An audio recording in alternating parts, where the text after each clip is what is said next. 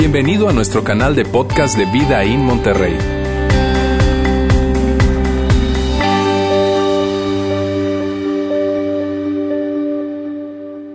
Hoy continuamos con nuestra serie Una fe que crece. Hoy es el segundo domingo de esta serie y quiero decirles, esta serie a mí particularmente me gusta mucho, muchísimo. ¿Por qué? Porque una fe que crece tiene que ver con una confianza que crece y tiene que ver entonces con una relación que crece. Por eso me encanta esta serie. Mira, si a mí me preguntan qué es lo que yo quisiera de, de todas las cosas, qué es lo que yo más quisiera para todos nosotros en este lugar, definitivamente sería una gran relación con Dios. Así que cuando tú piensas en esto, una fe crece, a mí me gusta llamarlo también de esta manera, una gran fe. Una gran fe significa una gran confianza en Dios y una gran confianza en Dios permite que tengamos una gran relación con Dios. Y esto es muy importante. ¿Por qué? Porque mírame, Toda relación será tan buena como buena sea la confianza. En toda relación aplica ese principio. Una relación es una buena relación si hay mucha confianza. Así es que si tú trabajas en la confianza en esa relación, entonces vas a poder crecer en la relación como tal. Una gran confianza tiene que ver con una gran relación y por eso nos encanta esta serie, porque una fe que crece, lo que tiene que ver para nosotros es eso, una confianza en Dios que crece, por lo tanto, da paso a una una relación en Dios que es fuerte, que es creciente, que es sólida. ¿Y cómo se ve eso en términos prácticos? ¿Cómo se ve eh, eh, de una manera mucho más práctica? Se ve de esta forma, en que tú te levantas y tú te paras y miras hacia adelante y tú ves hacia adelante y tú y yo no sabemos qué es lo que tiene el futuro para nosotros. No sabremos qué hay. Hay, hay alegrías, hay tristezas, habrá decepciones, habrá aciertos, habrá momentos de dolor, momentos de dificultad, habrá enfermedad, habrá muchas cosas que, que, no sabemos cuáles son las, las, las, las cosas que el futuro nos depara. Pero cuando se habla de una fe creciente o una gran fe, en términos prácticos significa que tú y yo nos podemos parar frente al futuro y decir con toda seguridad, mira, ¿sabes qué? Yo no sé lo que venga más adelante, yo no sé realmente lo que venga en mi vida, en mi futuro, en mi familia, en mis finanzas, en mi salud, no sé, pero tengo una total y absoluta seguridad que venga lo que venga, yo voy a salir librado de eso. Que venga lo que venga, yo tendré la seguridad de que yo podré atravesar por esa situación. Eso significa tener una gran confianza en Dios. Eso significa tener una gran fe, una fe que crece, que tú mires hacia adelante con total seguridad y tú no sabes las cosas que vienen, pero sí tienes una gran seguridad de que Dios está contigo, que te va a acompañar y que sea lo que sea, tú vas a poder pasar por encima de eso y pasar a través de eso. Esa es la seguridad que viene de tener una gran... Por eso, por eso cuando tú te pones a ver esto, tú, tú empiezas a ver y tú dices, yo quiero tener una gran fe. Por eso hablamos acerca de esto. Por eso hablamos de una fe que crece, porque una fe que crece es la que nos da la garantía de poder mirar hacia adelante con seguridad, porque sabemos que Dios está con nosotros. ¿Sabes? Esa es una gran, gran confianza. Y hemos hablado acerca de eso. Lauro nos hablaba la semana pasada acerca de eso. De hecho, decíamos, decíamos que, que hay cinco elementos o cinco catalizadores, nos gusta llamarlos cinco catalizadores, que vienen para hacer que nuestra fe se fortalezca para hacer que esa fortaleza interna que significa la fe nos pueda ayudar a poder encarar la vida y poder recorrer la vida con muchísima seguridad. Y no es una lista de cinco cosas que se encuentran en la Biblia. De hecho, nosotros les llamamos los cinco catalizadores. Está bien, puede que para ti sean tres, puede que para ti sean siete y eso está bien. Simplemente estos catalizadores son el resultado de la observación, de poder ver la historia de fe de muchísimas personas y de poder ver lo que está escrito en la Biblia, en los diferentes libros que componen la Biblia, y entonces entender que hay cinco catalizadores que son críticos con respecto a que tú y yo podamos crecer en esa confianza. No importa en qué jornada, en qué momento te encuentras tú de tu jornada de fe, si estás empezando, si estás mm, como que con algunas dudas, como que estás queriendo intentar, o estás ya de repente probablemente muy avanzado en esta jornada de fe. En fin, lo importante es poder tener esa experiencia de crecimiento. De hecho, las personas nos preguntan muchas veces a nosotros, ¿cómo es el modelo de crecimiento de tu iglesia? Y esta es la forma en como nosotros creemos que la fe y la relación en Dios y la confianza en Dios se fortalece. ¿Está bien? Aquí está, y lo veíamos la semana pasada. Decía, enseñanza bíblica práctica, que de eso Lauro nos hablaba la semana pasada. Relaciones providenciales, disciplinas privadas, ministerio personal y circunstancias cruciales.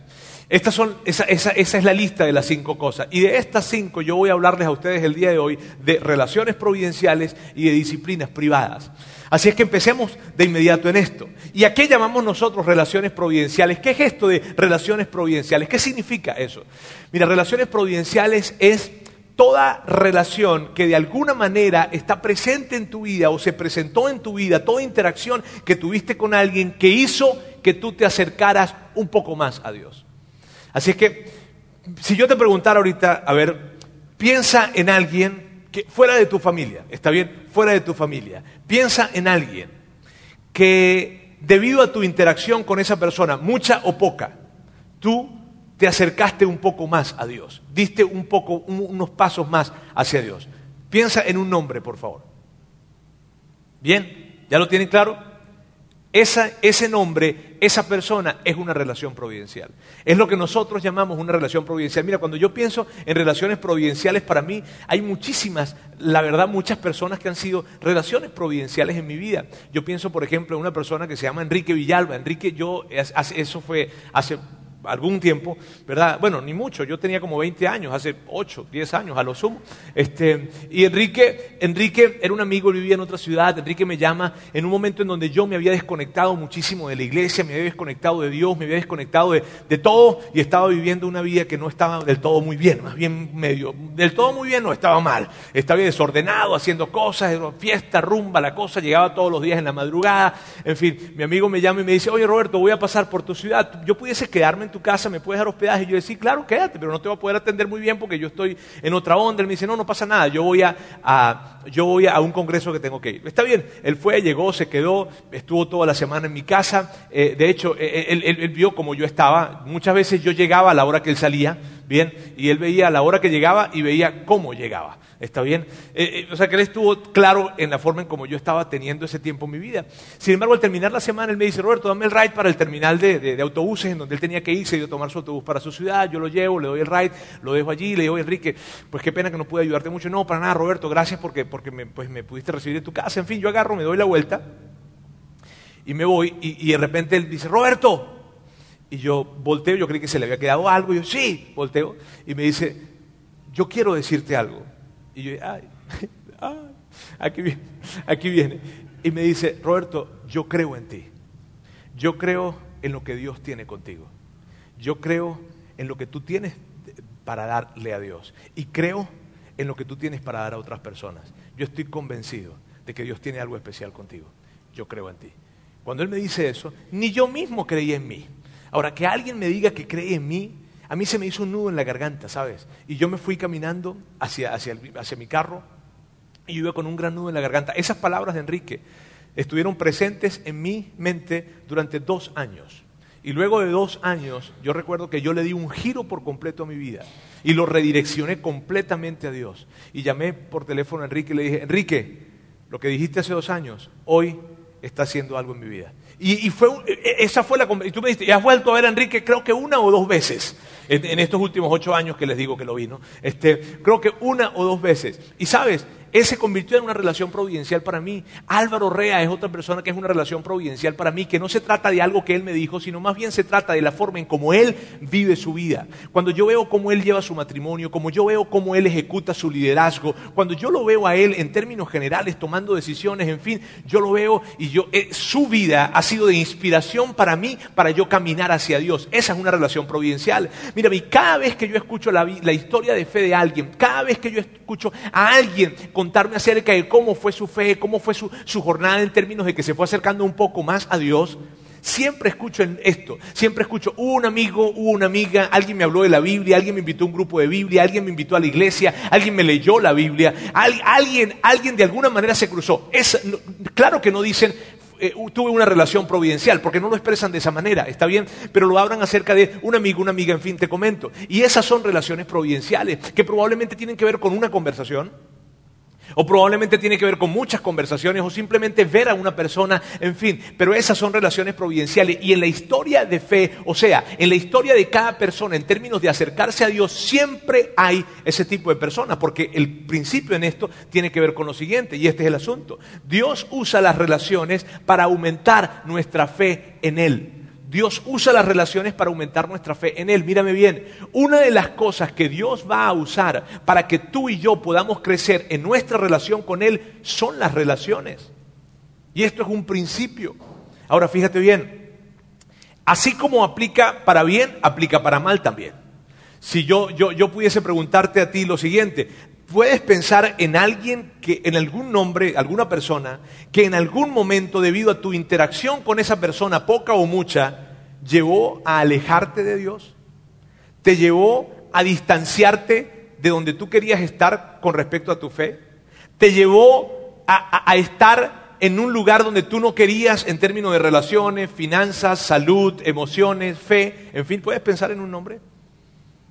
¿Cierto que sí? ¿Cierto que, que si nosotros somos sinceros podemos rápidamente entender que los mayores arrepentimientos de nuestra vida tienen que ver con relaciones? Mm, yo nunca hubiese tomado esa llamada. Ah, yo nunca hubiese leído ese mensaje, yo nunca hubiese aceptado esa invitación, yo nunca hubiese tomado esa oportunidad. Nuestros mayores arrepentimientos están conectados con relaciones. Y puede ser que hubo, probablemente puede ser que hubo una sola palabra, un solo comentario que nos dijeron, pero ese pequeño comentario fue una pequeña duda, una semilla de duda que colocó en nuestra mente y que empezó a germinar y a germinar y a germinar y a germinar. Amigos, ¿por qué? Porque la, la, gran, la gran lección que hay con respecto a las relaciones es la siguiente y es muy importante. Y es esto, las relaciones que se cruzan en nuestras vidas nos ayudan a crecer en nuestra fe o la obstaculizan. Mírame bien lo que te voy a decir. No, esto es muy poderoso. Las relaciones son muy poderosas. No existe una relación neutral. No hay relaciones neutrales. Las relaciones vienen para impactar nuestra fe de una manera positiva o negativa. La poca o mucha fe que tú puedas tener el día de hoy es el resultado de las relaciones que tú y yo tenemos. Esto es una realidad total, esto es un principio de vida. Y tú y yo, tristemente, no dimensionamos muchas veces ese principio. Porque cuando yo escucho a alguien, mírame, cuando yo escucho a alguna persona probablemente decir, y yo quiero crecer en mi relación con Dios, quiero crecer en mi confianza en Dios, quiero, quiero crecer en mi fe. Normalmente estas son las cosas que dicen, bueno, tengo que orar más o tengo que rezar más, tengo que ir a confesarme, tengo que ir a la iglesia, tengo que ir a un campamento, tengo que irme a un viaje de misiones, tengo que ir a hacer ese tipo de cosas, pero muy pocas veces, prácticamente nunca, yo he escuchado a alguien decir, quiero crecer en mi fe, por lo tanto tengo que buscar una relación, tengo que acercarme a alguien que esté persiguiendo lo mismo que yo. No lo he visto. Naturalmente no lo veo. Y el tema es este. Tú puedes leer la Biblia y claro que sí, claro que está bien, por supuesto, ir a la iglesia, por supuesto, orar, rezar, por supuesto. Todas esas cosas están muy buenas, pero no son suficientes. No son suficientes. Mírame, mire, el compromiso y la convicción no alcanza. Es necesario las relaciones. Son necesarias las relaciones. Mírame, yo recuerdo a mi suegra hace algunos años. Eh, ella eh, estaba muy preocupada por mi cuñado. Mi cuñado tenía en ese tiempo como unos 15 años probablemente. Y ella se me acerca para decirme, Roberto, Alfredo, no está, no está, no está, no está haciendo bien las cosas, está, no, está, no está caminando hacia Dios, está tomando decisiones que creo que son equivocadas. Estaba muy preocupada por él. Y yo me acercaba, yo recuerdo que yo le decía a ella, Antonieta, Antonieta, ¿qué, qué, qué, ¿cuáles son las amistades de Alfredo? ¿Cuáles son? No, pero ¿por qué, Roberto? A mí me preocupa esto, solamente esto. Dime, ¿cuáles son las amistades de Alfredo? Porque si, si usted puede hacer de que Alfredo esté en un ambiente relacional en donde las relaciones estén persiguiendo una relación con Dios, estén queriendo hacer las cosas correctas, no se preocupe más. Usted no tiene que hacer nada más. Así de importantes son las relaciones. Además que una madre de un muchacho de 15 años está complicado que haga algo mucho más. ¿Está bien? Y yo le decía, mírame, esas, eso es lo que hay que asegurarse. Porque yo entiendo esto y es un principio que está establecido. Mira bien, las relaciones con las que, que nosotros tenemos se cruzan para bien o para mal. Y nosotros tenemos que alimentar nuestra conciencia con respecto a eso. Tenemos que levantar la conciencia de la importancia de las relaciones, sobre todo en un mundo en donde la realidad no es neutral. Nuestra realidad no es neutral. ¿Y a qué me refiero con eso? A lo siguiente, nuestra cultura y nuestra naturaleza nos empujan hacia otro lado. Mira, la cultura, la cultura no tiende hacia Dios. La cultura no tiende hacia hacer las cosas correctas. No, nuestra naturaleza tampoco. ¿O alguna vez te ha pasado a tú que, que tú dijiste, ay, ay, ay, yo no quería tratarlo tan bien y lo traté bien? ¿Ah? O, tú alguna vez has dicho que, ay, yo no sé cómo se me salió la cartera y, y terminé siendo generoso. Ay, no sé, no sé. ¿Cierto que no? ¿Cierto que nosotros no nos equivocamos siendo buenos? ¿No nos equivocamos portándonos muy generosos? ¿No nos equivocamos tratando amable, cortésmente a la gente? No nos equivocamos de esa manera. ¿Cierto? Porque nuestra naturaleza no tiende a eso, nuestra cultura tampoco tiende a eso, la tuya y la mía no tiende a eso. Por lo tanto, tenemos que elevar nuestra conciencia con respecto a las relaciones. Y la verdad, amigos, que esto no es algo nuevo. No es algo que yo, que yo hoy, tú sabes, nosotros porque somos muy brillantes y muy inteligentes, estamos hablándoles acerca de algo que hemos creado el día de hoy. No. Esto es algo que está escrito desde hace muchísimo tiempo.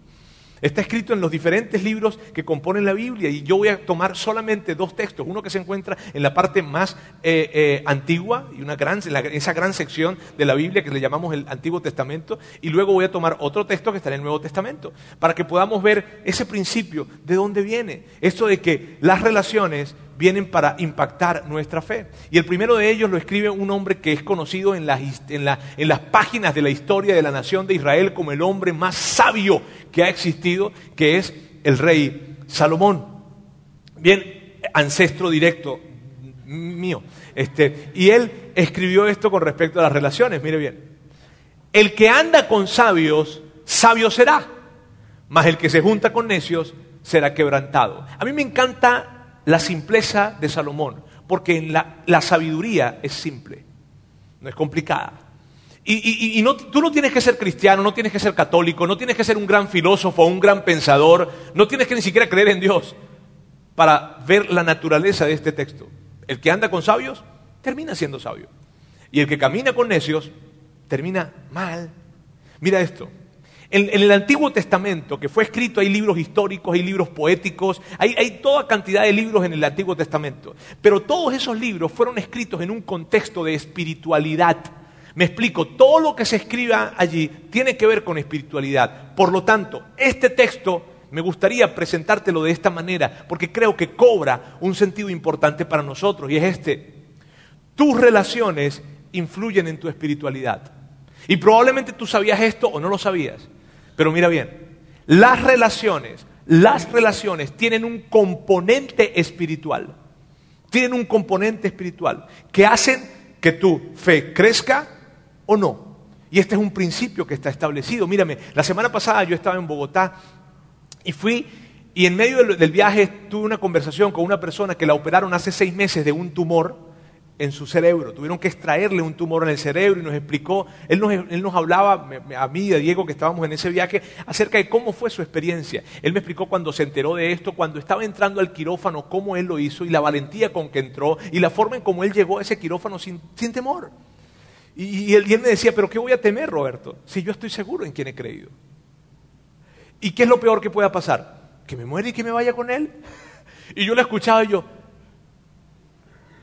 su fe me impactaba, ¿sabes? La fe, esa conversación que tuve con él, esa fe que, él transmitía, vino para impactar mi fe. Mira bien, mira bien, las relaciones de las que tú decides rodearte van a impactar tu fe, para bien o para mal. Eso está increíble. Paulo es quien escribe el otro texto que vamos a leer y él dice esto, el apóstol Pablo dice, no se dejen engañar, las malas compañías corrompen las buenas costumbres. Y, a ver, ¿cuántos papás hay acá? Papás, papás. A ver, quiero hacerte una pregunta. ¿Te preocupa con quién se esté juntando tus hijos? ¿Pero por qué? Si tú los estás criando bien. Si tú hasta los estás llevando a la iglesia. Si tú les estás dando un buen modelo familiar. ¿Por qué te preocupa? Porque tú y yo sabemos que las malas relaciones hacen esto, corrompen las buenas costumbres. Tú y yo lo sabemos. Ahora, el asunto es este, que cuando Pablo escribió esto, no se lo escribió a los niños, ni se lo escribió a los chavos, a los adolescentes, sino que lo escribió para todos, para ti y para mí. Y muchas veces tú y yo somos tan conscientes del impacto que tiene eso en nuestros hijos, pero no somos igual de conscientes del impacto que eso tiene en nuestras vidas.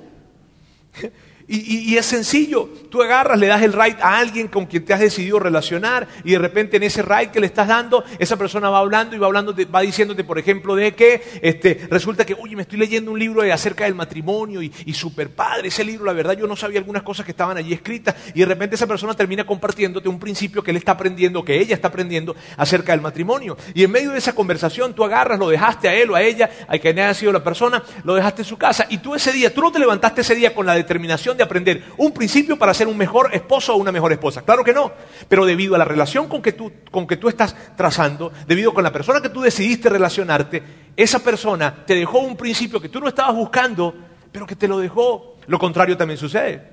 Lo contrario sucede, de repente agarraste, le diste right a alguien y esa persona tiene una conversación allí o probablemente dice, oye, ¿qué calor está haciendo? No, sí, si nos tomamos ahí una cosita ahí en la esquina, rapidito, como para aguantar el tráfico, tú sabes.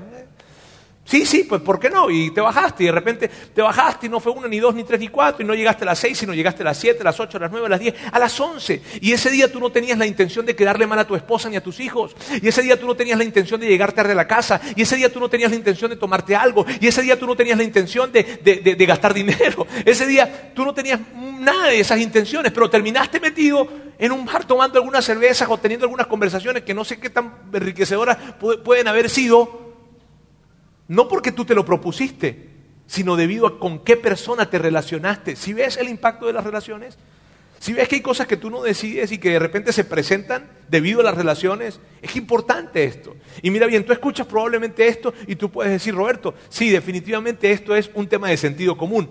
Y es verdad, es verdad, o sea, puede, puede verse como algo de sentido común, pero es más que sentido común. ¿A qué te refieres, Roberto? Las relaciones tienen un componente espiritual. Y hay que tener cuidado con esto. Hay que tenerlo presente. Ay, entonces, ¿qué hacemos? Vamos a hacer esto. Lo primero que yo quiero pedirte que seas es intencional.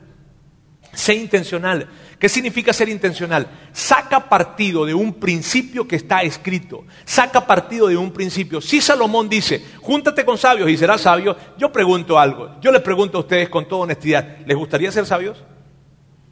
A todos. Y no tiene que ver con que creas en Dios o no creas en Dios. A ti te gusta ser sabio, a ti te gusta tomar decisiones sabias en tu vida, en tus finanzas, en tu salud, en tu matrimonio, en todo. ¿Te gusta? Entonces Salomón te dice, pues si quieres ser sabio, no tienes que ir a la universidad. Hmm, no te estoy desalentando a que estudies, ¿está bien? Pero Salomón lo que dice, júntate con sabios. ¿Por qué? Porque si te juntas con sabios, tú vas a terminar siendo sabio. ¿Qué? ¿Ah? Entonces saquemos partido de eso y juntémonos con personas que sean personas que estén persiguiendo lo mismo que nosotros. Sabiduría, una fe creciente, una relación con Dios que se fortalezca, una gran confianza en Dios. Y aquí en nuestra iglesia, si tú me dijeras, Roberto, siempre hablamos de algo que aplicar, yo te digo esto, ¿cómo aplicamos este principio? De esta forma. Hoy sal de aquí y acércate al módulo de información y pregunta por nuestros grupos grupos pequeños, nosotros tenemos grupos de vida para, para, diferentes personas, los que están solteros, los que están casados, los que están separados. Hay diferentes grupos que nosotros tenemos, grupos de punto de partida, grupos cortos, grupos en diferentes ambientes. Y yo te animaría a esto, acércate, pregunta acerca de eso. Pregunta acerca de cómo funcionan estos grupos, estos grupos de vida, que están en la, están en la misma etapa de, edad o en la misma etapa de vida, perdón, en la que tú te encuentras, pero que tú puedas movilizarte y aplicar esto, porque la verdad es que tú y yo no podemos crecer en nuestra fe solos, no podemos. Así es que mi ánimo para ti es eso. Si tú tienes hijos, mírame, si tú tienes hijos en secundaria, Acá, todos los sábados a las cinco y media de la tarde, hay un grupo al que le llamamos Transit. Y allí se reúnen los chavos. Y allí están juntándose diferentes chavos que están en la misma etapa de vida, que están en edades de secundaria, que tienen un mentor que está con ellos y que están hablando temas que tienen que ver con su fe. Y mírame, yo sé que tú dices, Roberto, un sábado a las cinco y media de la tarde. Sí, yo sé, a mí, yo también soy papá. Y también no creas que, ay, él es el pastor, él debería estar. No, no, no, a mí me fastidia venir un sábado a las cinco y media por acá. De hecho, no vengo, mando a mi esposa. Mírame, pero si tú tienes un hijo en secundaria, tú quieres hacer eso. Tú quieres hacer eso. Y hacer el esfuerzo que tengas que hacer. Lo ideal para nosotros es que funcione los domingos ese ambiente. Todavía no podemos por las instalaciones que tenemos, estamos ya buscando otras instalaciones, en fin. Pero mira bien, si tú eres papá de un chavo de secundaria, yo haría todo el esfuerzo que fuese posible, porque tu hijo estuviera aquí, Tenemos otros ambientes, está también Inside Out, que son para chavos, para chavos de prepa, también tenemos The Living Room, que es para chavos que están en la universidad. Hay varios ambientes, acércate, pero sé intencional. Di, ok, entiendo, para poder ser sabio no es que tengo que leer un libro, es que tengo que juntarme con gente sabia. Y a partir de juntarme con gente sabia, allí sabré qué tengo que hacer. Entonces, les animo a que den ese paso. Otra cosa es lo siguiente, sé una relación providencial para alguien más, conviértete en una relación providencial para otra persona. Acércate a alguien, dar una palabra de ánimo, dile, oye, ¿me sabes qué? Échase, échale ganas, ve hacia adelante. Mira, una de las formas como tú te conviertes en una relación providencial para alguien más es esto. Atrévete a invitarle a la iglesia.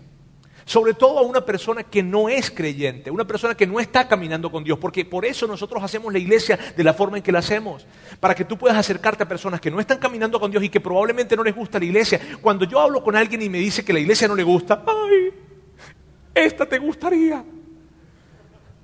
Cuando tú consigues a alguien así, crúzate en la vida de esa persona, rompe tu timidez, sé valiente y atraviésate en la vida de esa persona y dile, te invito a la iglesia. Tráelo engañado si tú quieres, no pasa nada. De veras, de veras, no pasa nada, pero hazlo, porque el impacto de lo que puede pasar en su vida es como la historia de Sisto que nos contaba Lauro hace un momento. No podemos medir ese impacto. Así es que amigos, con respecto a las relaciones providenciales les digo esto, no es posible crecer en nuestra fe solos, no es posible. Vamos entonces a la segunda parte, que es disciplinas privadas. Y yo sé que tan solo con esta palabra ya tú, eh, ¿cierto? Que la palabra disciplina de inmediato no, mm, ¿sí? Porque disciplina tiene que ver con hacer algo que tú no quieres hacer. De hecho, yo le digo muchas veces a mis hijos que disciplina es hacer lo que tú no quieres hacer para que un día puedas llegar a hacer lo que tú quieres ser. Si no entendieron, ven el video. Ahora, miren bien, mira bien. Disciplina, la palabra por sí sola te genera ah, molestia, ¿cierto? Disciplina.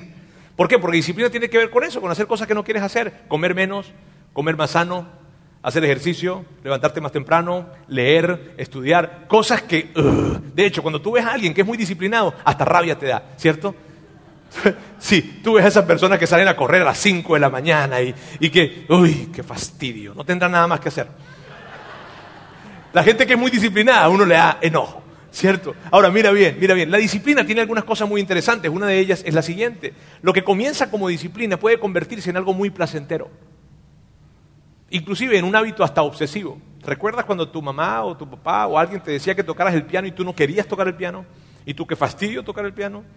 Y empezaste a tocarlo y a tocarlo, y ¡ay, qué pereza! Y empezaste, y ya ahora te encanta tocar el piano y te encanta tocar un instrumento, ¿lo recuerdas? ¿Recuerdas cuando tú no querías hacer ejercicio, ni querías salir a correr, ni querías hacer nada porque, porque no querías, pero tuviste que hacerlo por un tema de salud o por lo que sea, y empezaste a hacerlo y empezaste a hacerlo y se convirtió en, algo obsesivo para ti, que inclusive cuando tú te vas de viaje te llevas tus tenis para correr en otro lugar? ¿No? ¿No te ha pasado eso? ¿Ah? Que la gente hasta te mira feo. ¿Qué le pasa a este tipo? No puede estar un día sin correr. ¿Sí? Porque lo que comienza con disciplina muchas veces termina como un hábito placentero, como algo placentero. Eso es lo que pasa con la disciplina. Y otra cosa muy interesante con la disciplina es lo siguiente. La disciplina siempre produce progreso, siempre. Aun cuando tú la hagas con mala actitud. Mírame, aun cuando tú digas, mm, tengo que estar irnos para el gimnasio, tengo que...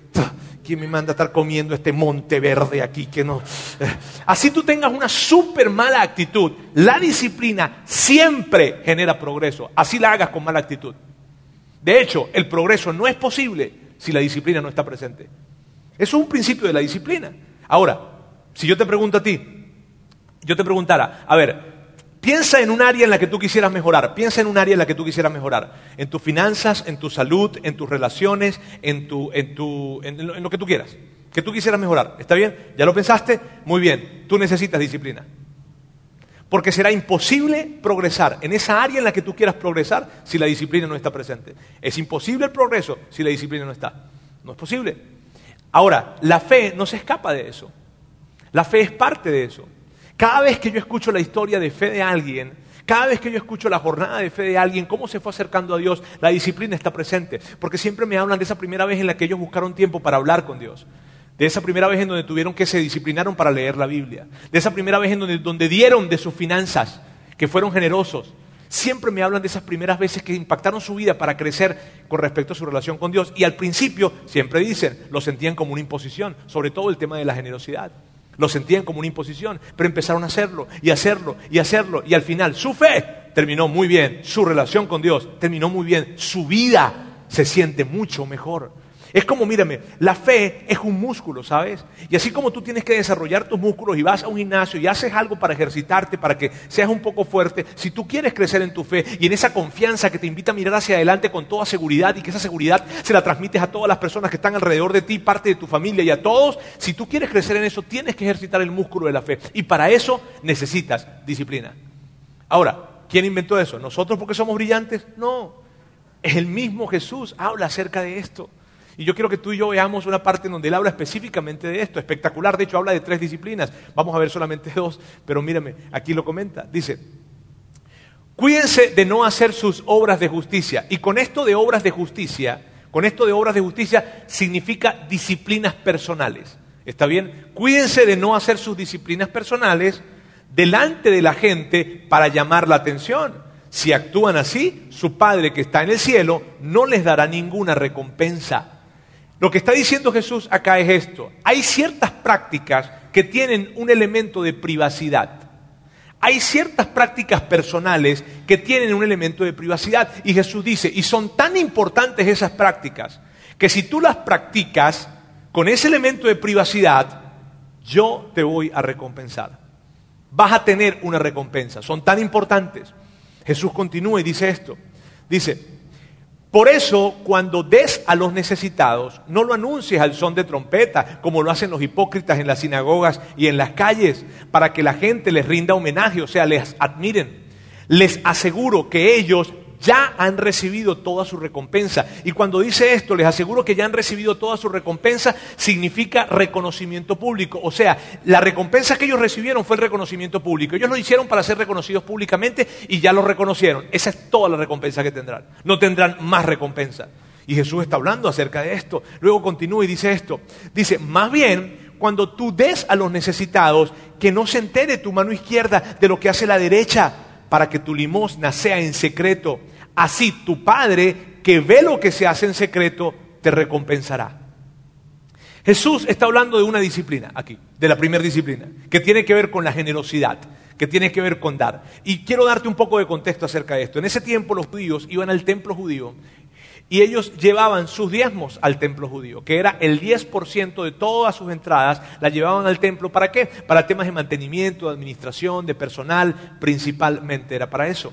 Ahora, lo que está pasando aquí es algo que va más allá del diezmo. Lo que había sucedido es que alrededor del templo se habían formado mendigos, personas con mucha pobreza, y que estaban haciendo fila para que cuando la gente entrara, entonces ellos pudiesen recibir algo lo que había pasado es que la gente que iba al templo, los judíos que iban al templo, habían hecho de esto un espectáculo público. Y entonces cuando le daban algo a un pobre, como que querían llamar la atención y que la gente se enterara de lo que ellos estaban dando, porque eso les daba de alguna manera nombre, estatus social, inclusive muchos lo hacían también por culpa, pero igual lo estaban haciendo y habían hecho de esto un espectáculo público. Jesús se enteró de esto y entonces Jesús dijo, hey, Jesús habla y les dice, les da ese comentario y él establece un principio aquí. El, el principio que establece es el siguiente, y miren bien, la generosidad, es chido esto, la generosidad es una práctica privada. La generosidad es una disciplina privada. Y, es súper bueno lo que, él comenta acá, porque de hecho, mira bien, Jesús no está hablando aquí de la necesidad que había en el templo, ni de la, necesidad que había en las personas que estaban haciendo esa fila. Y es tan importante que tú y yo veamos esto por lo siguiente. Mira bien, primero Jesús, y es, padre esto, porque Jesús ni siquiera coloca en duda, ni siquiera coloca en duda que hay que dar. Él dice, Él no dice, si acaso das, Él dice, cuando des. Porque se supone, está supuesto de que tienes que hacerlo, de que debemos hacerlo. Eso es lo que Jesús está planteando allí. Entonces, cuando des, hazlo privadamente. La generosidad es algo privado y es lo que está estableciendo. Y lo padre aquí es que al ser una, mírame, al ser algo privado, al ser algo privado, esto es lo que está implícito, que no se trata de la necesidad que tú estás viendo que vas a cubrir o a ayudar, sino se trata de lo que sucede dentro de ti cuando tú eres generoso. Esa es la grandeza de la generosidad. Y Jesús lo está estableciendo. Él está diciendo, Él no vino a hablar de vida a los pobres que están... En este, en este versículo, en este texto, Él no está hablando de eso. Él no está hablando de la mucha necesidad que tiene la gente, no está hablando de la mucha necesidad que tiene el templo, no está hablando de nada de eso. Él está hablando de que cuando tú practicas esto, hazlo en privado, porque el impacto de lo que eso sucede no tiene que ver con lo que sucede fuera de ti, sino con lo que sucede dentro de ti. De hecho, quiero hacerles una pregunta. ¿Qué ¿Qué si tú realmente creyeras? ¿Qué si, si todos creyeran esto de que vamos a recibir una recompensa? ¿Sabes qué es lo que pasaría? Que tú lo harías. Que tú lo harías de inmediato. Y, esto es espectacular, quiero decirles. Porque fíjense bien. ¿Qué si, ¿Qué si tú tuvieras la seguridad de que Dios te va a dar una recompensa? ¿Acaso no lo harías?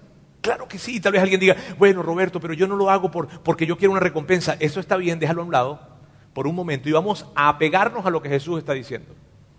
Jesús está diciendo que, te va, que, que Dios nos va a dar una recompensa. Entonces, si tú creyeras eso, si tú creyeras de que, de que si todos creyeran de que van a recibir una recompensa de Dios, alguien tal vez pregunta, pero ¿qué recompensa será? Es de Dios, es buena. Si es de Dios, es buena. Entonces, si tú realmente creyeras, mírame bien, si tú realmente creyeras que Dios, vas a recibir una recompensa de Dios, ¿acaso no harías eso? ¿Sabes por qué no lo hacemos? ¿Sabes por qué no se hace? Porque no hay confianza. No es porque tú eres egoísta o porque una persona es codiciosa y no quiere dar, no, es porque no hay confianza, es porque no se cree. Y mira bien, mira bien, seamos sinceros, ¿qué es lo que genera más confianza aquí en esta tierra? ¿Qué es lo que nos genera más tranquilidad y más confianza? El dinero. Tienes mucho dinero, mucho margen y estás seguro. No tienes mucho dinero, tienes muy poco margen, estás intranquilo, inseguro y desconfiado.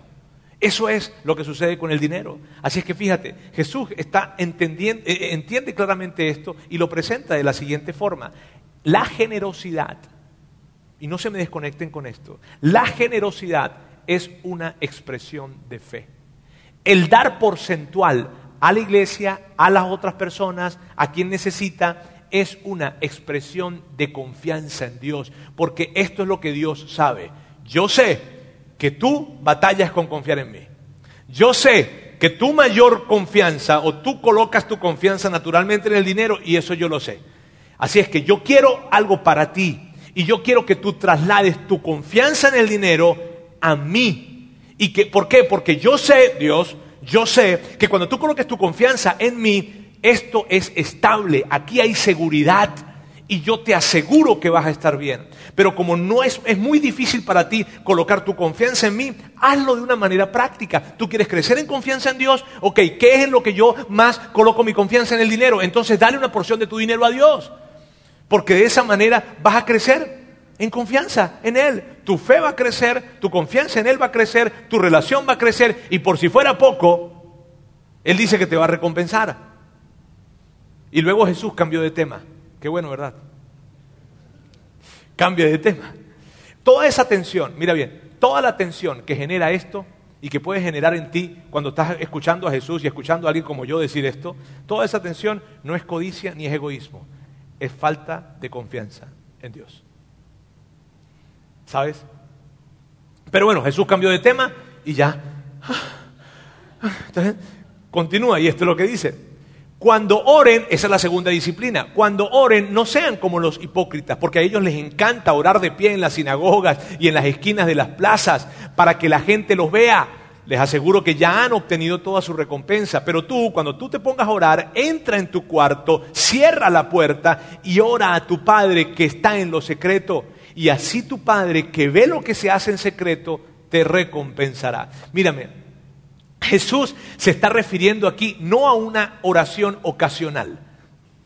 Tú sabes, no a ese tipo de oraciones o conversaciones con Dios que tenemos cuando vamos al trabajo o cuando vamos a hacer ejercicio, o cuando vamos a correr, no es algo ocasional, o cuando estás haciendo algo en casa, no, no, no, no. Yo he hablado con personas que me dicen, ¿y, tú practicas el tiempo de conversar con Dios, orar, rezar, como tú le digas? Sí, mira, yo cuando voy a correr, yo tengo pláticas con Él increíbles. No, no, no, no, no, no. Dijo, abre la puerta, Perdón, dijo, entra a tu cuarto, cierra la puerta. ¿Sí ves? No es que, no, mientras que yo estoy limpiando, haciendo, cocinando. No, no, no, no, no, no. No es algo ocasional.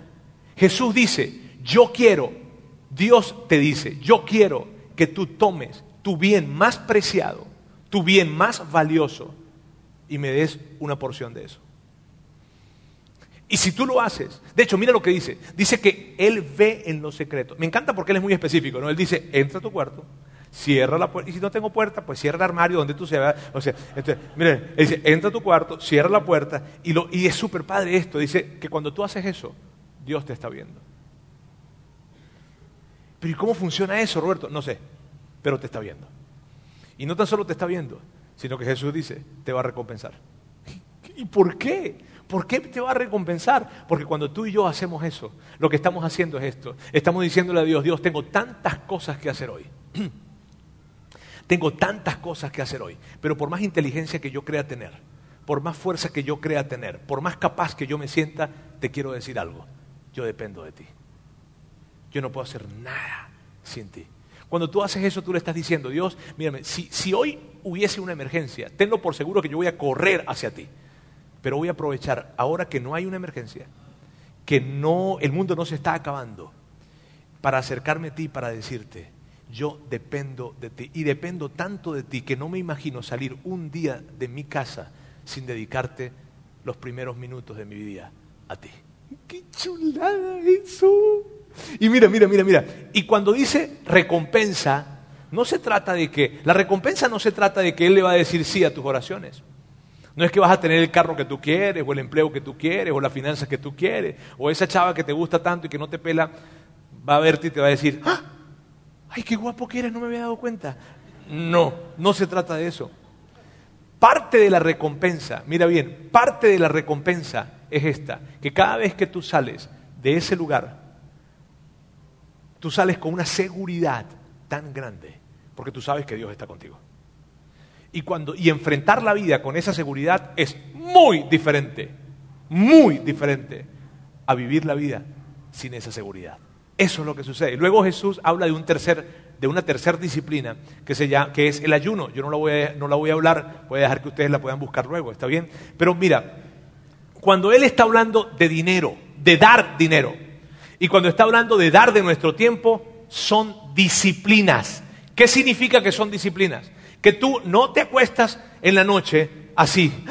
Ay, estoy tan contento porque mañana a las seis de la mañana me voy a levantar a hablar con Dios.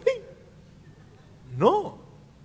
Tú, tú, tú, tú, no estás en el mes, ay, ojalá que llegue otra vez la quincena, que llegue ese proyecto, que llegue ese bono, que llegue esa comisión, ay, ojalá, ojalá, ay, que llegue rapidito, que llegue rápido, porque, ay, porque no veo el momento en que yo tome de mi dinero y le dé a Dios.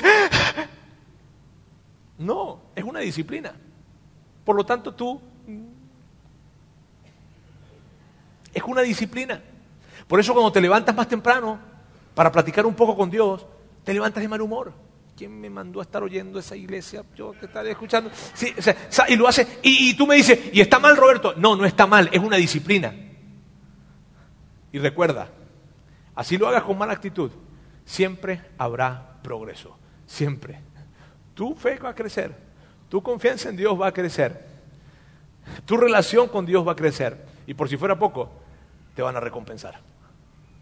¿Ah?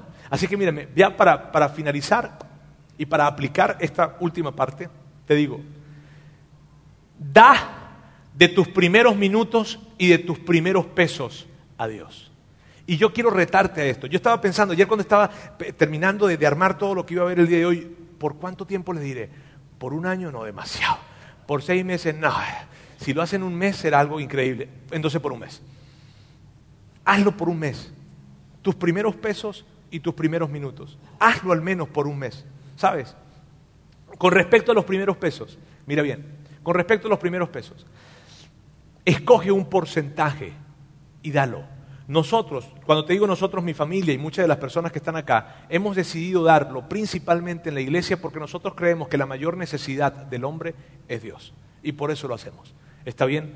De hecho, en mi familia nosotros no damos menos del 13% de nuestros ingresos. De hecho, yo nunca en mi vida Nunca en mi vida yo sé lo que es vivir con el 100% de mis ingresos. Yo no sé cómo es eso. Nosotros al menos el 13% damos y principalmente lo damos a la iglesia y a otras personas. Ahora, mira bien, fíjate esto. E, y en 25 años que tengo, nada ha faltado. Haciéndolo, me refiero, más de 25 años haciéndolo, nada ha faltado. Ahora, mira bien. Yo sé que tú me escuchas a mí, probablemente tú viniste hoy y dices, eh, esto es sospechoso. Eh, yo sé por qué lo está diciendo. Ah. Y yo te entiendo, yo te entiendo. Pero yo te quiero pedir algo, hazlo. Si no quieres hacerlo acá, no lo hagas acá. Ve y hazlo en otro lugar. No pasa nada. Porque hoy no se trata de que tú le des dinero a la iglesia. No, a Dios a través de la iglesia. No, para nada. Hoy se trata de una disciplina personal. Y si tú tienes dudas, porque yo soy el pastor y estoy diciendo esto acá, que tienes toda la razón si tienes esa duda, está bien. No pasa nada. Ve y hazlo en otro lugar pero no dejes de hacerlo, porque lo que sucede en tu corazón y en tu fe, cuando tú lo haces, es que tu relación con Dios se, se eleva, se lleva a otro nivel y tu vida la vives de otra forma y desde otro lugar. Así es que no dejes de hacerlo aquí o en otro lugar, no pasa nada. ¿Está bien? Y con respecto a dar tus primeros minutos, escoge a qué hora te levantas habitualmente, a las 6, a las 7, a las 8, no sé. A la hora que te levantes, escoge unos minutos antes. 15, 20, 30, no sé. Yo lo hago una hora antes, pero eso soy yo. Hazlo tú el tiempo que tú quieras. Y toma unos minutos antes. Y en ese momento que te levantes, acércate a Dios y dile, aquí estoy. Y si tú me, pero ¿qué le digo? No sé qué decirle. Dile eso, que tú no sabes qué decirle. Pero acércate y dile, aquí estoy, no sé qué decirte. Me dijeron que viniera. Hola, hazlo, no pasa nada y empieza allí a contarle cómo va a estar el día, a, decirle qué es lo que tú quieres. Busca probablemente tu Biblia, un devocional en, el app de la Biblia y empieza a platicar con él. Y dedica esos 10, 15 minutos, diarios, diarios, tus primeros minutos, tus primeros pesos, tus primeros minutos, tus primeros pesos. Y aplícalo. Porque mira bien, miren amigos, esto de las disciplinas privadas para mí ha sido uno de los principales catalizadores de mi fe. Tengo más de 25 años haciéndolo, tengo 45 años, pero de toda mi vida lo he hecho, pero que yo tenga mucha conciencia en cuanto a lo que yo genere y haga y dé más de 25 años haciéndolo. Y te puedo decir algo, cuando yo miro hacia atrás y yo veo toda mi vida, las situaciones que, que hemos vivido de tensión, de crisis, la enfermedad, el cáncer de mi padre, la muerte de mi padre, la muerte de mi madre, la enfermedad de mi hija Antonella cuando estaba muy pequeña, situaciones de crisis que hemos pasado, mudanzas de país, un conjunto de cosas. Y yo veo cómo estamos hoy en día, te puedo decir algo, hoy estamos mucho mejor que hace tiempo y cada una de esas situaciones sirvieron para moldear nuestro carácter, nuestra fe y hacernos mejores personas. ¿Por qué? Porque las disciplinas privadas siempre han estado presentes. Así es que eso es lo que yo quiero para ti. Tú quieres tener una gran fe. Tú quieres tener una fe que crece, que cuando tú mires hacia adelante tú digas, no sé lo que viene, pero estoy seguro, estoy segura de que yo voy a poder atravesar por cualquier situación. Esa es la garantía de saber que Dios está de nuestro lado. Bien, permítame orar. Dios quiero darte muchísimas gracias el día de hoy. Gracias porque tú, tú quieres que nosotros crezcamos en una relación contigo. Tú quieres que nosotros tengamos una gran fe, una gran confianza en ti. Y gracias porque nos presentas las formas de tenerlas. Dios, hoy hablamos de relaciones providenciales, hablamos de, disciplinas privadas. Ayúdanos para hacer de estos principios algo real y presente en nuestras vidas. Y con el tiempo veremos cómo nuestra confianza y nuestra relación en ti se hace cada vez más grande. Te amamos en el nombre de Jesús. Amén. Gracias por haber escuchado este podcast de Vida en Monterrey. Si deseas escuchar estos mensajes en vivo, te invitamos a que nos acompañes todos los domingos a nuestro auditorio. Para más información sobre nuestra ubicación y horarios, entra a vidainmty.org o síguenos en nuestras redes sociales como Facebook, Twitter e Instagram. Nos vemos la próxima semana.